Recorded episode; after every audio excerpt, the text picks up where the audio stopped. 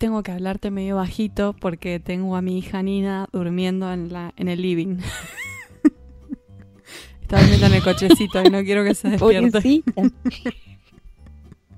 ah, bueno, hablamos así. Hablamos Esto es como medio- cuando tenés que, tenés que trabajar como a las 3, 4 de la mañana y convivís con otra gente, que bueno, qué sé yo, esa hora duerme, ponele, Sí, o y sea. le querés pegar despacito a las teclas del teclado. Yo trato de ser suave.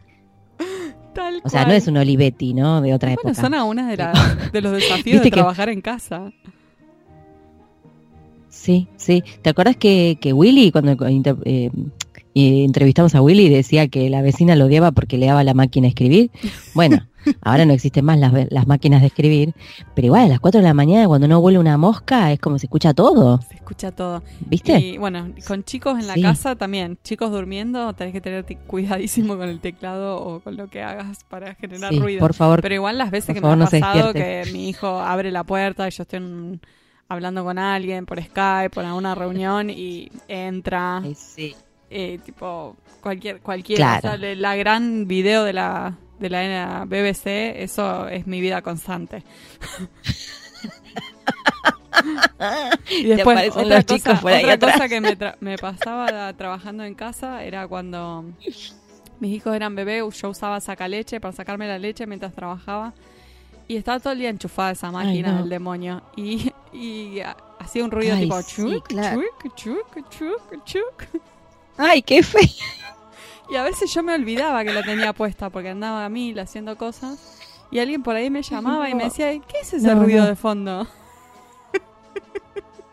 No, nada. Afuera están haciendo un arreglo. Me da Porque le vas a estar decir, diciendo, mira, estoy tengo el coso puesto acá. por decir, Claro, viste, decir ¿qué que nuestro ruido? trabajo es Primero bastante- hacerme la boluda. ¿Qué ruido? Primera- la primera opción es hacerme la gila, Claro, claro. no darse entendida. Y después la otra opción es tipo, ah, debe ser el lavarropa.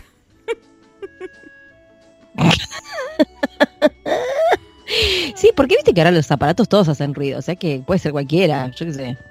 Bueno, es un ruido medio particular igual, ¿no? O sea, lo único que no podés disimular es el baño. Si justo tiras la cadena, tipo como que Sí, la gente no, se da cuenta. esa- Ese es el único que no se puede. Ese no, no, hay- no tiene escapato.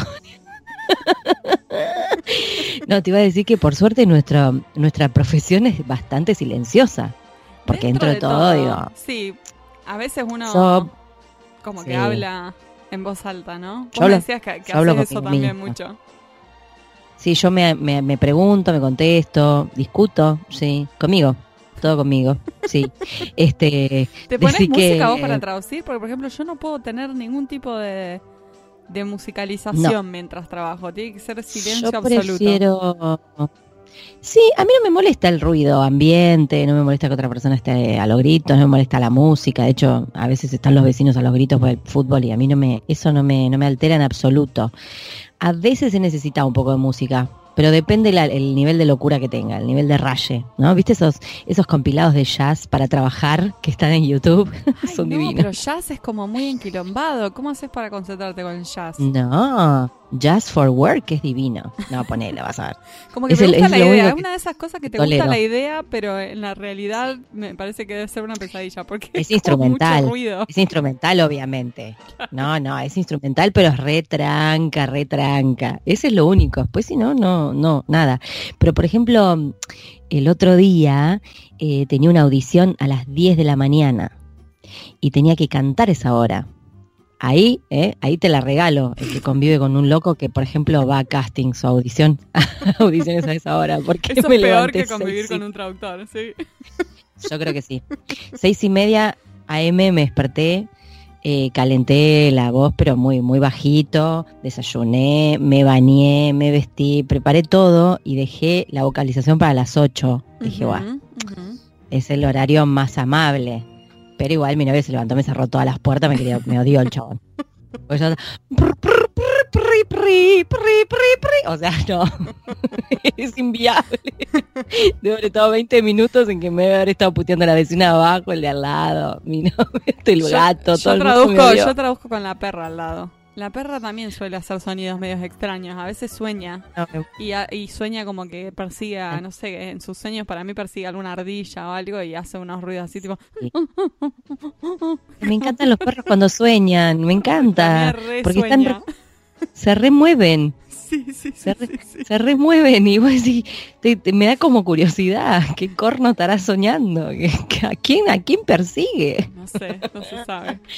Pau, este, vamos a pasar nuestra entrevista de hoy porque es muy tomada. Por favor, por favor. Ay, no, qué buena entrevista, tenemos, Hoy tenemos una invitada re de lujo, ¿o no? Estamos, estamos cada día mejor. Yo no, no me quiero matar la parte, pero mm, creo que vamos como, ay, mira que te voy a decir la frase, te voy a decir te morís. Estamos derribando fronteras, Marina. Y un poco sí, es por primera vez vamos a hablar con alguien de México. Ella se creía re mesías, ella se la recreía, derribando fronteras, callate, loca. Este, pero algo así, nuestra primera invitada de México. Y además una invitada de lujo, así que espero que disfruten mucho esta entrevista con Darinka desde México. Adianchi.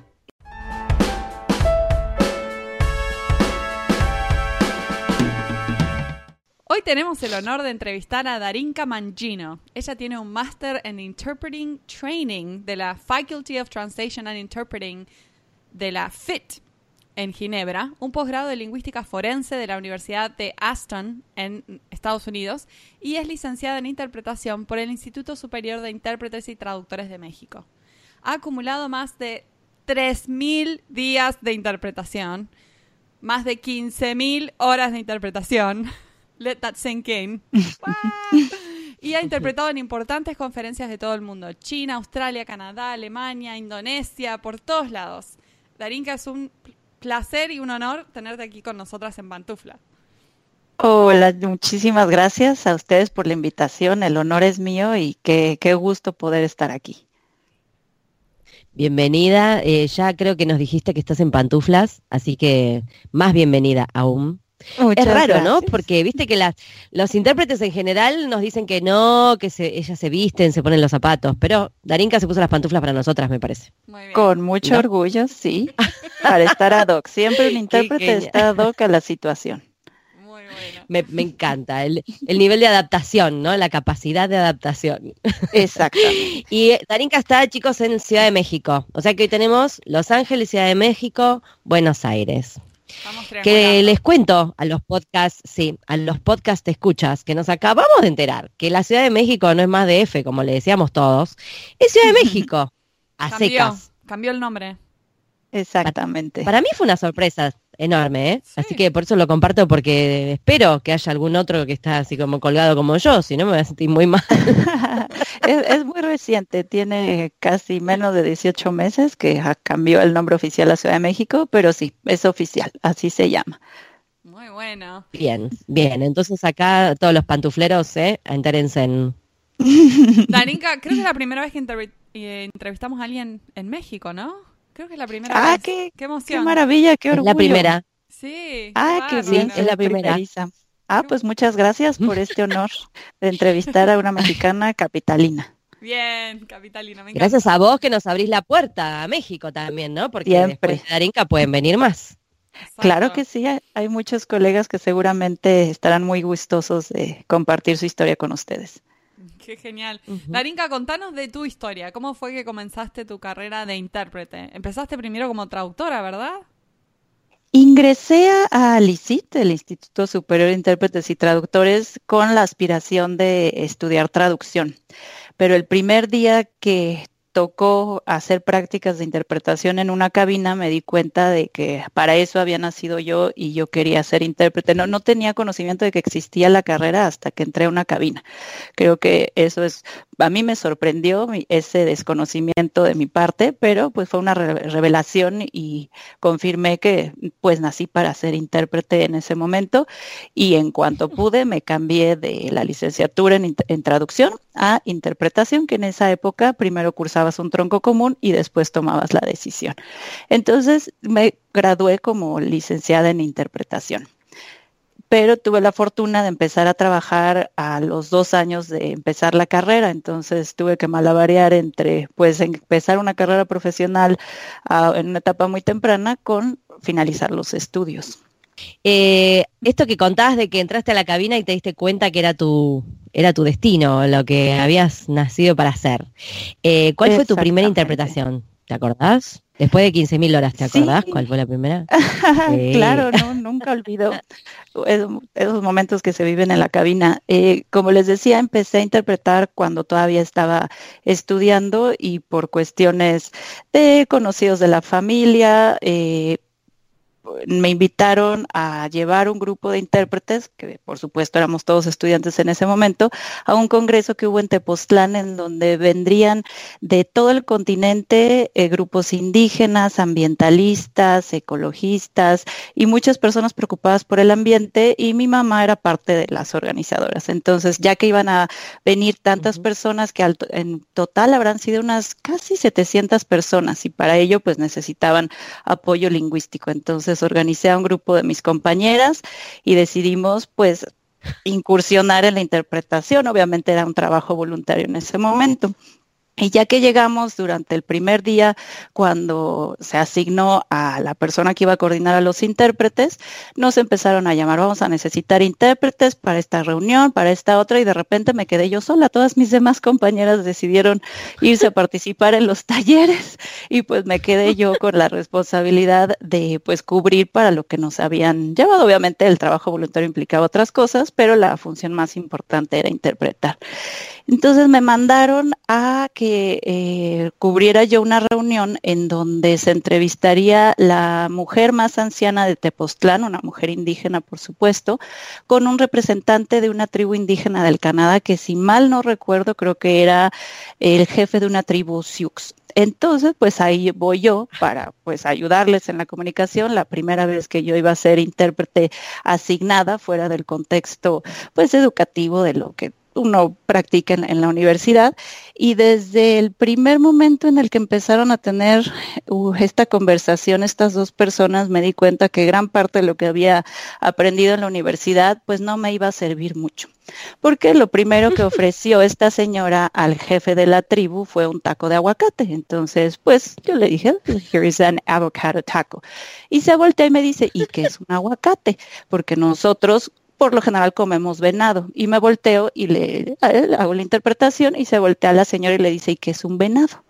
Entonces en ese momento, pues fueron yo creo que los cinco segundos más complejos en mi cerebro como intérprete. Y dije, ¿qué voy a hacer? Estas personas no se están entendiendo, ya pues trasladé la información, elegí el término correcto, pero pues no conocen lo que conlleva esta, esta palabra, ¿no? Entonces me relajé, respiré, y bueno, me concentro en la comunicación y empecé a explicar lo que era cada cosa y desde ahí la comunicación fluyó tranquilamente, pero para mí sí fue un momento en el que decidí pues sobrevivir a la situación y confirmé que cumplir esa función de ayudar a las personas a que se comuniquen independientemente de dónde vengan, eh, pues también es, es algo para lo que me encanta y para lo que nací.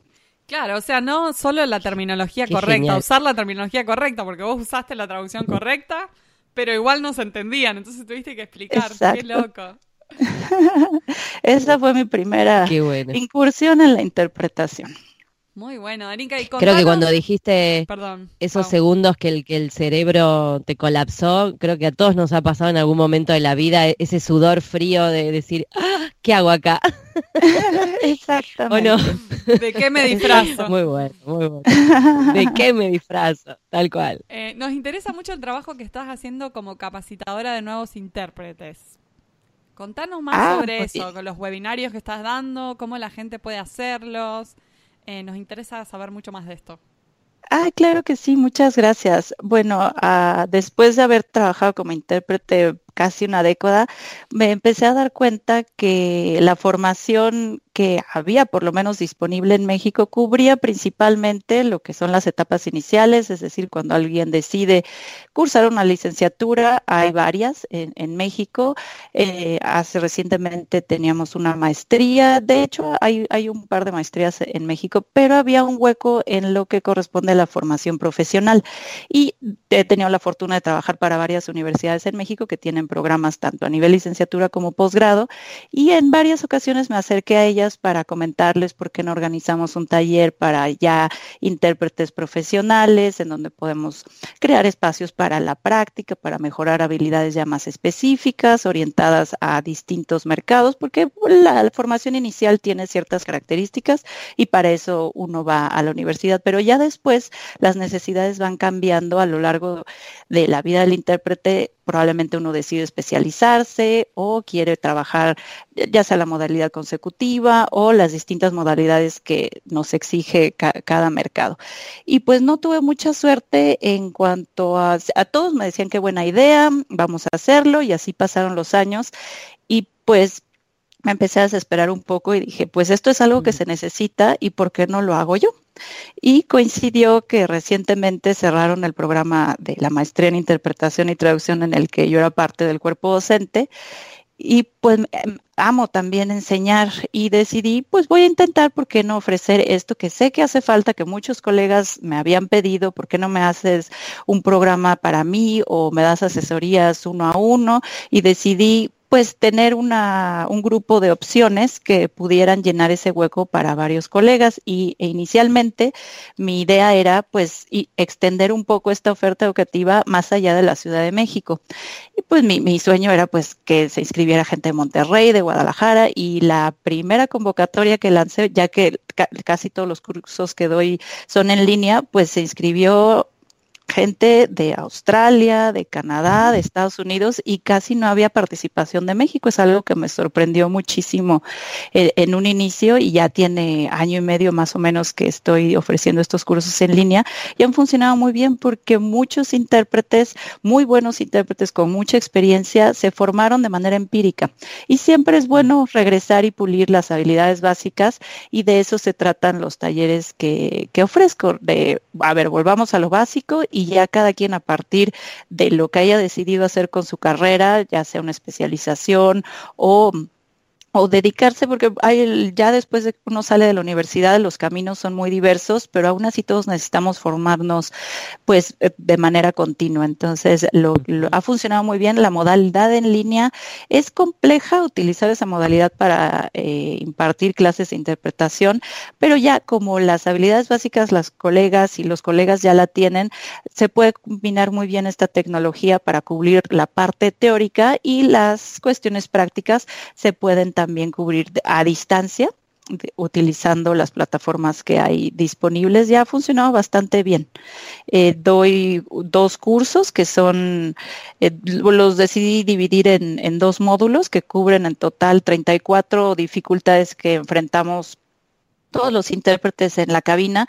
Y otra cosa que también me, llamó mucho la atención después de haber visto en retrospectiva la dificultad que tenemos los intérpretes de comprometernos a lo que sea, sea una cita con los amigos o un curso interesantísimo que van a dar, nada más falta que te inscribas para que te den una asignación y tengas que cancelarlo todo. Entonces, la tecnología nos da la oportunidad de poder cumplir con ese compromiso de satisfacer nuestra curiosidad intelectual y no cancelar trabajo, ya que se pueden grabar las sesiones, las, las colegas la mayoría pues somos mujeres, por eso hablo en, femenino.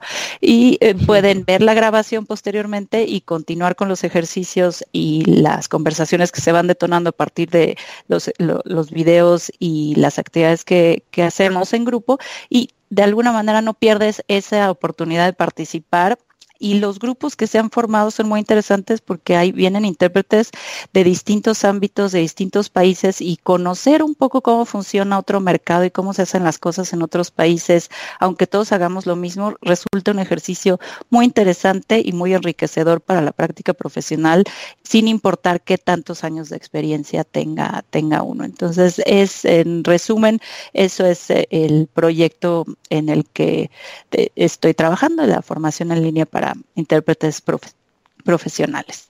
Está buenísimo. Y está buenísimo esto que decís de, de, ofrecer algo que sea flexible también para el otro, por, bueno, por estas razones, ¿no? Cuando surge trabajo y hay que cancelar cosas en las que sí o sí tenés que ir en forma presencial, te las perdés. En cambio, esta es la manera de poder también entrar en contacto con otra cosa, ir afilando el instrumento, que es uno, en realidad. Exactamente. Em, a mí me interesa preguntarte de qué se trata la, la lingüística forense y dónde se aplica la especialización. No tuvimos a nadie en el podcast que hablara de esto. Entonces nos Muy parece bien. como muy novedoso para nosotras, por lo menos que no sabemos nada y seguramente hay mucha gente que tampoco sabe. Claro que sí, les cuento un poco. Mi interés de optar por una maestría en lingüística forense tiene que ver con un cambio que ya está materializado en México en el sentido que el sistema judicial cambió. La impartición de justicia en México antes era de corte inquisitivo y a, a diferencia de otros países donde se utiliza otro tipo de derecho, el, el co- common law, en donde vemos que las audiencias se llevan a cabo de manera ora- oral y presencial, pues era una novedad que se empezó a planear desde hace casi más de 11, 10, 11 años aquí en México. Entonces, en cuanto empecé a escuchar que todos esos cambios vendrían como formadora de intérpretes, cundí en pánico porque pensé en nosotros, ¿qué vamos a hacer? ¿Cómo, dónde nos vamos a formar? Qué implicaciones va a tener este cambio para nosotros. Y investigué, ya que otros países como Inglaterra, Estados Unidos, pues eh, son los sistemas eh, de justicia más antiguos en cuanto a ese sistema de, de llevar la justicia. Entonces encontré en Aston, en el Reino Unido, una maestría en donde parte de las asignaturas que íbamos a cursar venía la, la presencia de un intérprete en, en audiencias donde, bueno, no necesariamente un intérprete, pero la coexistencia de varios idiomas en una sala de audiencias.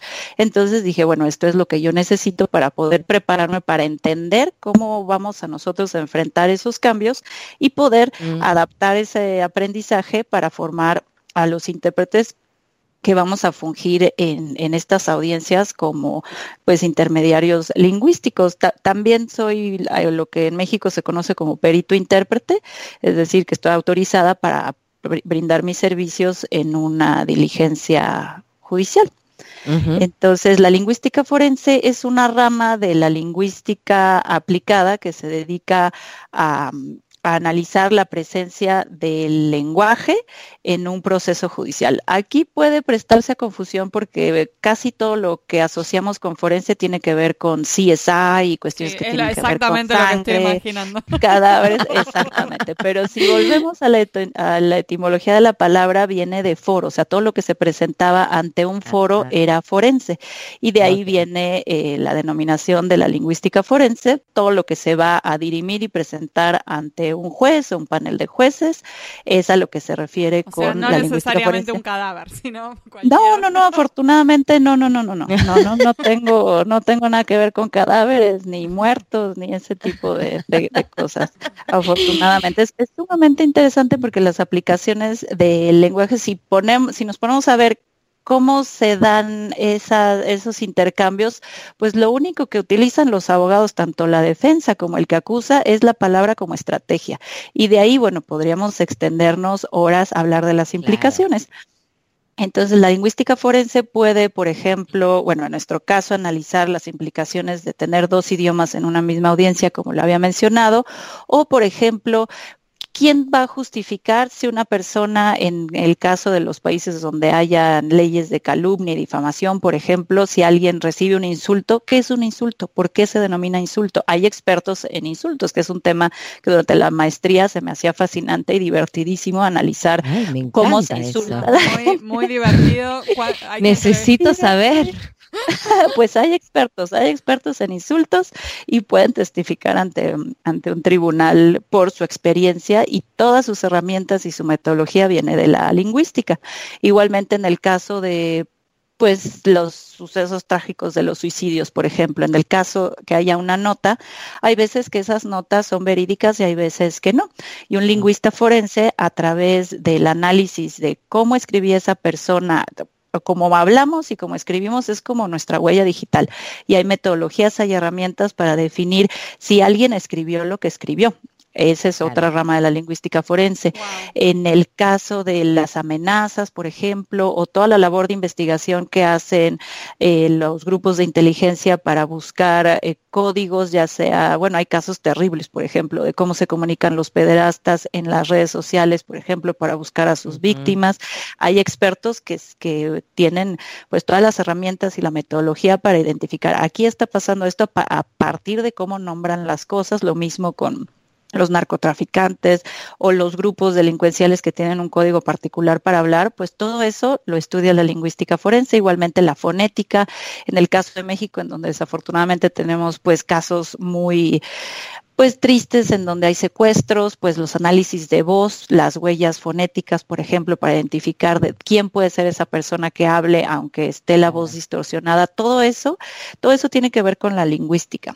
Entonces, bueno, aquí les menciono algunos ejemplos nada más, pero la, lista pues, es infinita de todos los expertos que requiere un, un proceso judicial o las marcas, por ejemplo, si hay casos muy sonados de nombres muy parecidos a McDonald's, por ejemplo. Entonces, en un tribunal, ¿quién va a definir que el nombre si es una copia o están infringiendo los derechos de autor de una marca o la otra? Pues un experto en lingüística forense sería el encargado de dirimir esa controversia y justificar si aplica esta acusación por esto y esto y esto o no por esto y esto y esto basándose en los principios de la lingüística. Entonces, bueno, es un tema que nos podría tomar fascinante. No, no, me, me fascina esto que me estás contando, no sabía que existía una carrera semejante. No puedo No, de hecho, de hecho he visto alguna que otra película o serie que en la que se usa la lingüística forense para descubrir, por ejemplo, el, asesino este que dejaba eh, cartas, el Zodiac, creo que era, no me acuerdo ahora. Y hay otra más. Eh, Puede ser Arrival. Medio nueva, que de un, de un agente del FBI que andaba, que quería entender la, la mente del asesino serial, iba entrevistando asesinos seriales y todo el, corpus que fue armando con lo que tenía que ver con la lengua, pero la verdad es que no, nunca me puse a pensar si estaba como tan, tan, tan desarrollado, ¿viste? Yo acá no, no sé, no me, no me entero, no sé. me parece genial sí, genial y relativamente nueva, que tendrá como unos 50 o 60 años en el Reino Unido y un poco más reciente en los Estados Unidos, pero a partir de casos en donde alguien se puso a pensar, a ver, aquí hay algo raro, a partir de las transcripciones o de un análisis de cómo, cómo sucedieron las cosas, se fueron estableciendo metodologías y así es como ya surgió como disciplina y hay, hay federaciones, asociaciones de lingüistas forenses, de hecho hay congresos académicos de altísimo nivel y hay recursos que para nosotros los intérpretes podemos aprovechar para entender muchas situaciones, en particular en el contexto judicial, porque es para mí una de las situaciones con más dificultad en las que me ha tocado trabajar y el proceso es fascinante y nos ayuda a entender y respetar todavía más lo que hacemos por la dificultad que cada, cada situación no tiene su su razón de ser y las dificultades, pues para explicarlas necesitamos el apoyo de la ciencia y de ahí venimos, de la lingüística. Wow, muy lindo, muy interesante. Nos quedamos como re, como si estuviéramos viendo una, una peli. Nos quedamos fascinadas con lo que nos estás contando, Arinka. Pues qué bien que les despierte interés. Y de hecho hay varias películas. Si no mal no recuerdo, el caso que originó la creación de los primeros estudios en Inglaterra es, ay, es que se me viene a la mente el, el nombre 10 Downing Street, pero esa no es. es. Es una dirección, pero se los puede investigar. Les investigo el nombre de la película. Lo vamos a googlear. Sí. Buscanos, si nos la pasás después, claro, tal cual. Sí, claro que sí, no, perdona, tengo aquí una laguna mental de, de pero, pero es una película muy interesante de, de un caso muy sonado. Wow. Tarinka, bueno, vemos que has interpretado para muchísimas personas de alto rango. Me imagino que habrás hecho todo tipo de interpretaciones. sí. Eh, para, eh, leí también que interpretaste para dos eh, presidentes de México. Quería saber cómo te preparabas para esas interpretaciones, si hay cuestiones de protocolo que tenés que tener en cuenta, si sentís más presión, cómo es esa experiencia.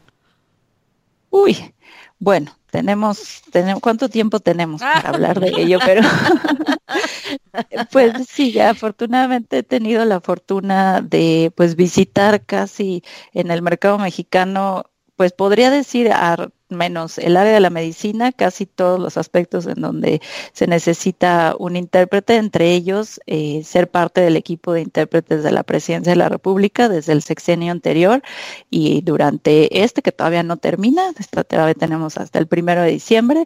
Y eh, pues la preparación en este contexto en específico eh, como en cualquier otra rama de la interpretación es cuestión de todos los días. Y sí, la presión de estar enfrente de los medios de comunicación, literalmente tener el mundo enfrente y que el mundo te esté escuchando, pues requiere de un temple particular especialmente porque en algunos casos se requiere la modalidad consecutiva y de consecutiva larga. Entonces, tanto la modalidad como la situación pues exigen de una preparación en cuanto a los temas, en cuanto al protocolo, por supuesto, ya que los presidentes ya sea que reciban o visiten otros países, puede ser que se entrevisten con un clérigo, puede ser que se entrevisten con un monarca, puede ser que se entrevisten con uno de sus pares. Entonces, cada situación, pues, eh, como lo vemos todos los días en las noticias, desde la imagen es algo que se cuida, desde lo que se puede hacer o lo que no se puede hacer en, cada reunión. Y, y esas normas aplican a todas las situaciones comunicativas. Entonces, el hecho de poder pues conocer las reglas y de adaptarse a cada una, pues es, un trabajo. Claro que trabajamos en equipo con la, en, el, caso de México, la Secretaría de Relaciones Exteriores de la División de Protocolos se encarga de pues asesorarnos en ese tipo de situaciones, pero hay veces que, no hay tiempo y uno tiene que pues tener una sensibilidad muy especial para poder adaptarse a los imprevistos que suceden incluso en situaciones donde está muy claro lo que se puede y lo que no se puede hacer. Hay veces hay situaciones chuscas, hay veces situaciones muy serias, entonces es una adaptación, como bien lo decían ustedes, constante constante y el estudio que tiene uno, que el ritmo de estudio es muy exigente porque el presidente puede que reciba una pregunta en una rueda de prensa relativa a la economía, a la situación del mercado energético o sobre su vida personal. Es decir, que la variedad de temas que pueden entrar en una sola intervención pues es muy extensa.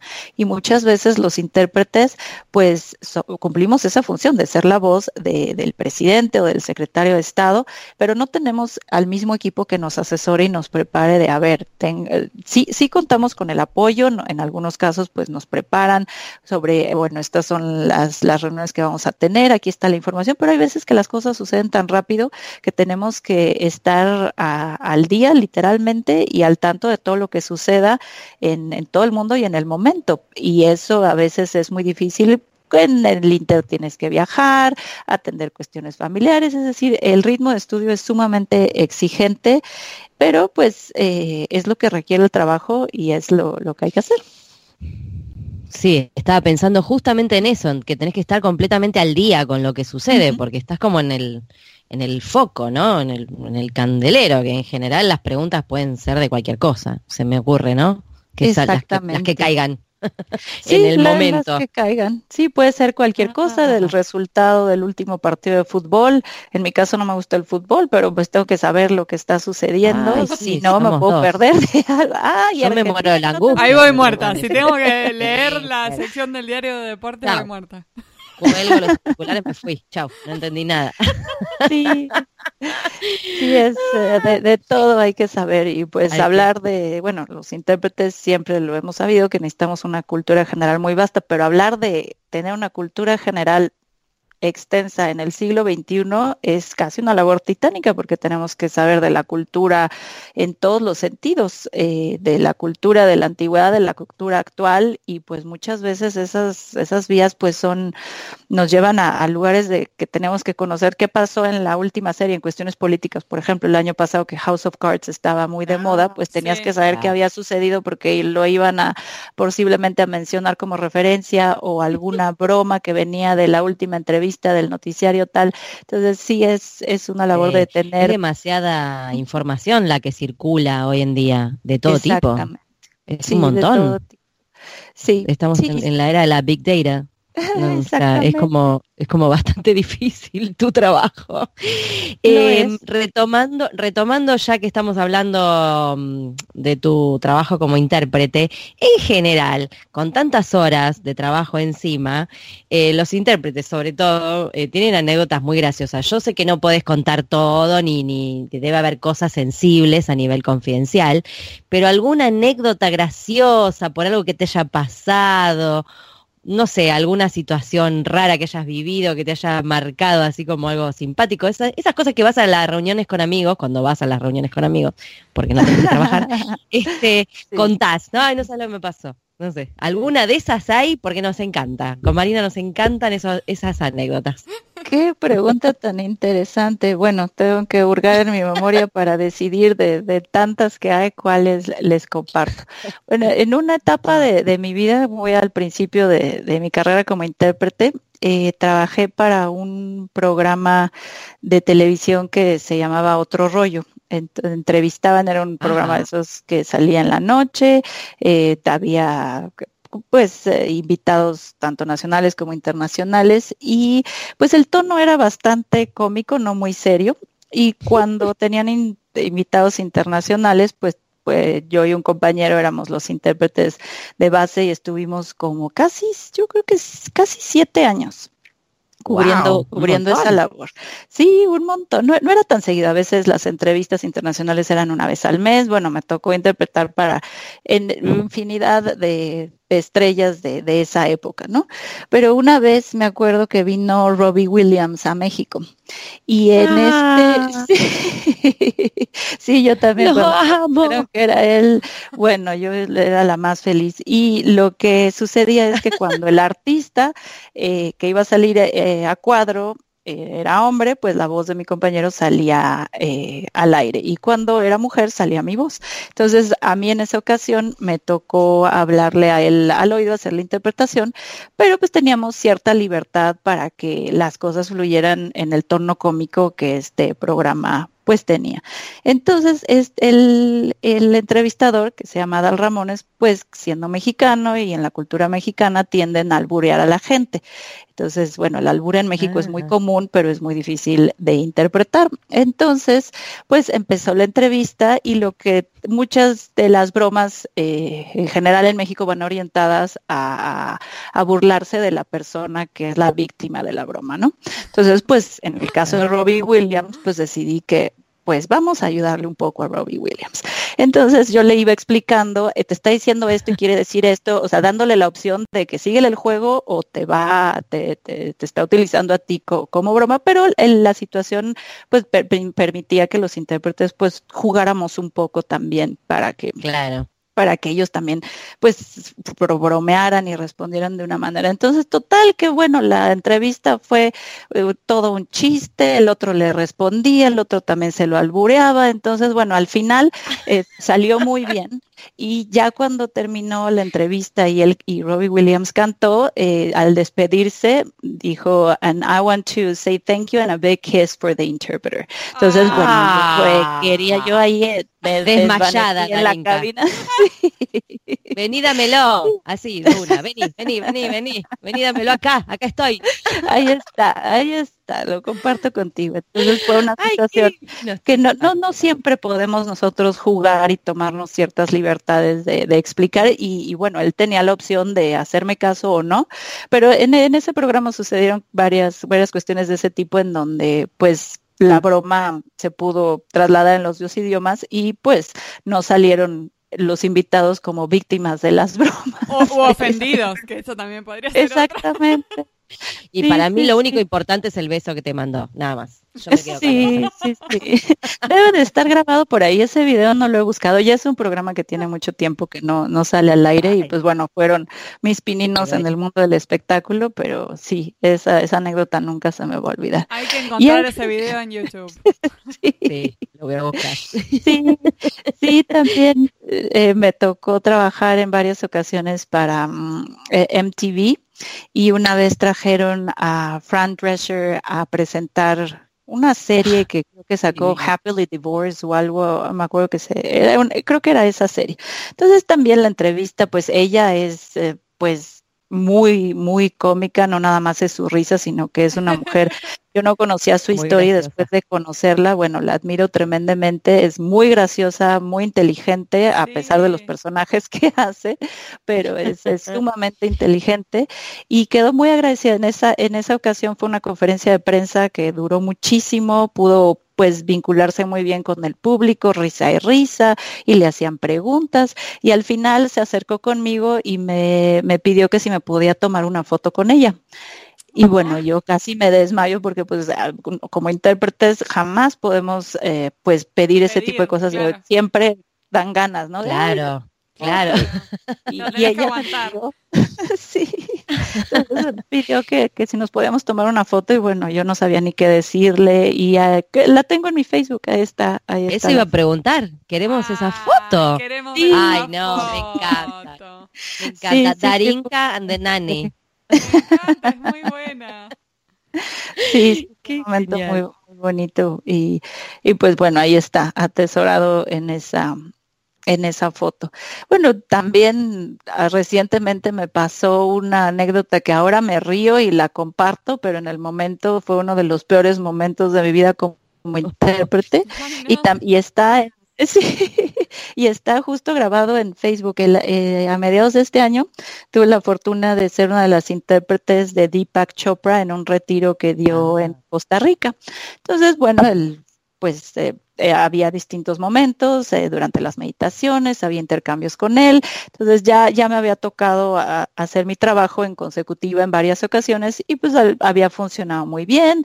Entonces, pues to- todo estaba programado con precisión de cirujano, tal hora hacemos esto, tal hora hacemos lo otro. Entonces, en un, uno de esos días, pues fuimos a comer y de repente recibimos un mensaje de necesitamos que vengan para una entrevista que surgió y pues estamos en tal lugar, ¿no? En un hotel enorme, ya tuvimos que correr de botar lo que estábamos comiendo y llegar al lugar donde se iba a llevar a cabo la entrevista, un FaceTime, fe- no, en Facebook, no me acuerdo cómo se llama cuando se transmite en, en vivo. Ah, Facebook vivo, Live, sí. Claro. Eso, Facebook Live, sí.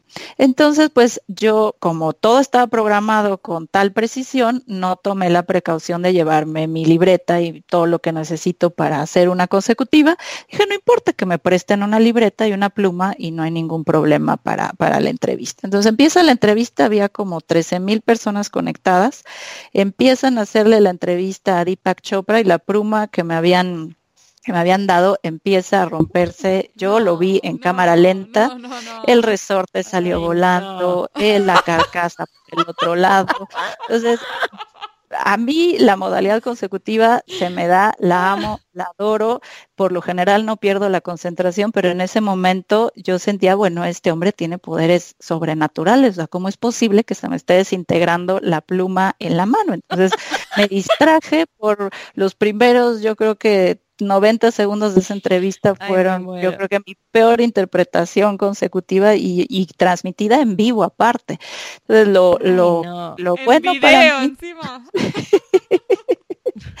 pero lo, lo curioso y lo chusco de esta anécdota es que pues nuestra coordinadora, la, la cliente, la organizadora de todo esto se dio cuenta y también vio cómo en cámara lenta salían los pedazos de la pluma y como en película de Misión Imposible me pasó una pluma, la caché y pude seguir interpretando. Pero porque aparte no podía Como dos ninjas. No, una héroe, una héroe total.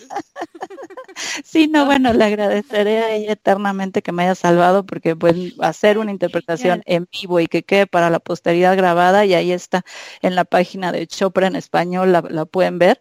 Y yo no me podía atravesar, había dos plumas del lado de la entrevistadora pero como estaban grabando en vivo, yo no podía cruzarme, eh, obstaculizar la cámara y pues agarrar la otra Ah. pluma. Entonces ella se dio cuenta y todo regresó a la normalidad, pero sí fue una situación que dije que no, por favor, ¿cómo No, te fue todo lo zen de todo el asunto en, en un segundo.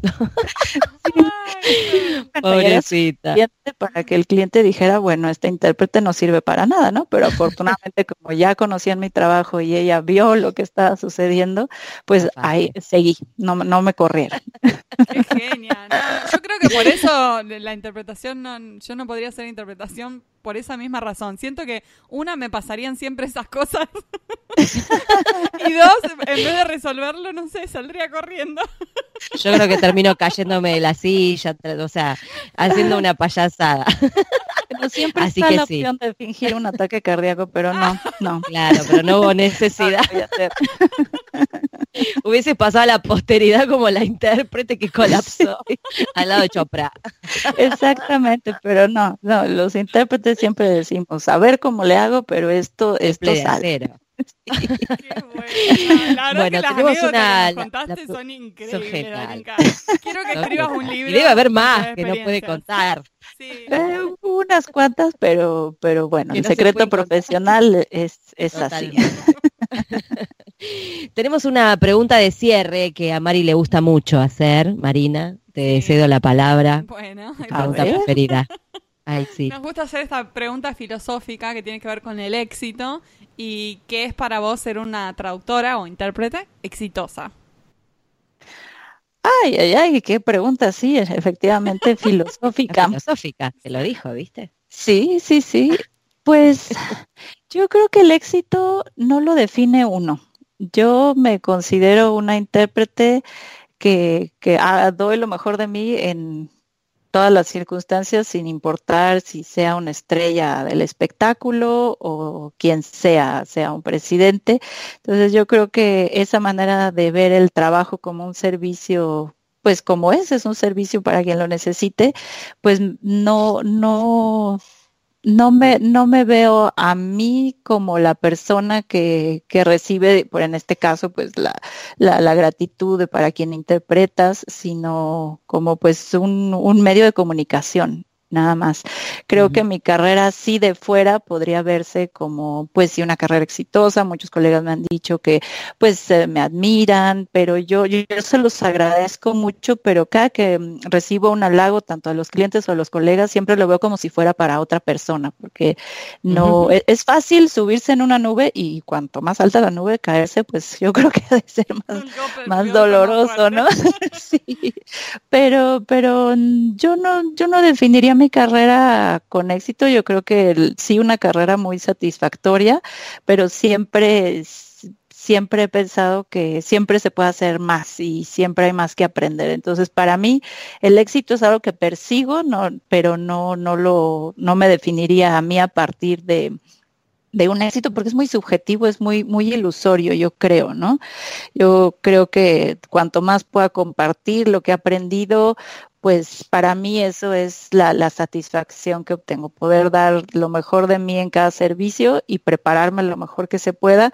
Ya los efectos secundarios de lo que trae una preparación profesional y un estilo de vida profesional, pues tal vez sí lo podemos definir como éxito, pero, pero yo creo que puede ser engañoso el éxito.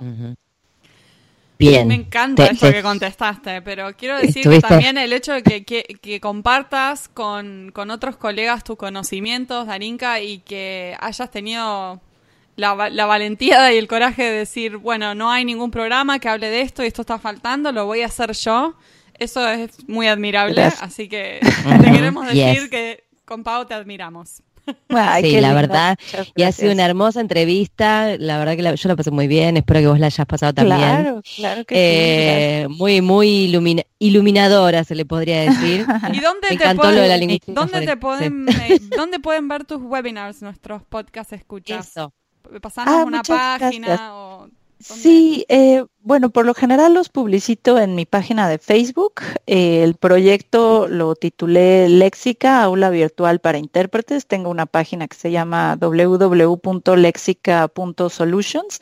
Ahí viene la descripción de los, hasta ahorita son tres cursos en línea que ofrezco. Y a raíz de eso me han invitado a dar muchos cursos presenciales en distintas partes y pues es una idea que yo no pensé que iba a llegar tan lejos, afortunadamente sí, así es que muchas gracias por la oportunidad de hablar de ellos y que más colegas se enteren. De hecho, el próximo curso empieza el 7 de enero Así es Bien. que tienen tiempo para inscribirse todavía. Con el ímpetu del comienzo del año, me encanta. Exacto. Viste que uno arranca bueno. el Sí. año siempre con algún objetivo. Con. Así que Sí. es ideal.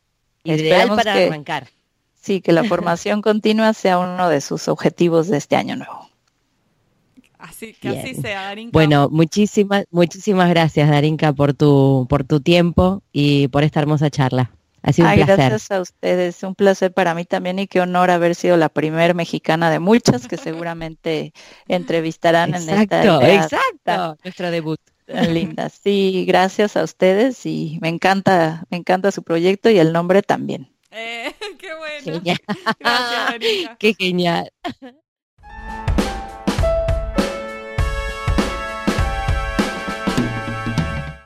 Y ahora con ustedes, el momento catártico del programa. Los invitamos a escuchar al traductor karaoke.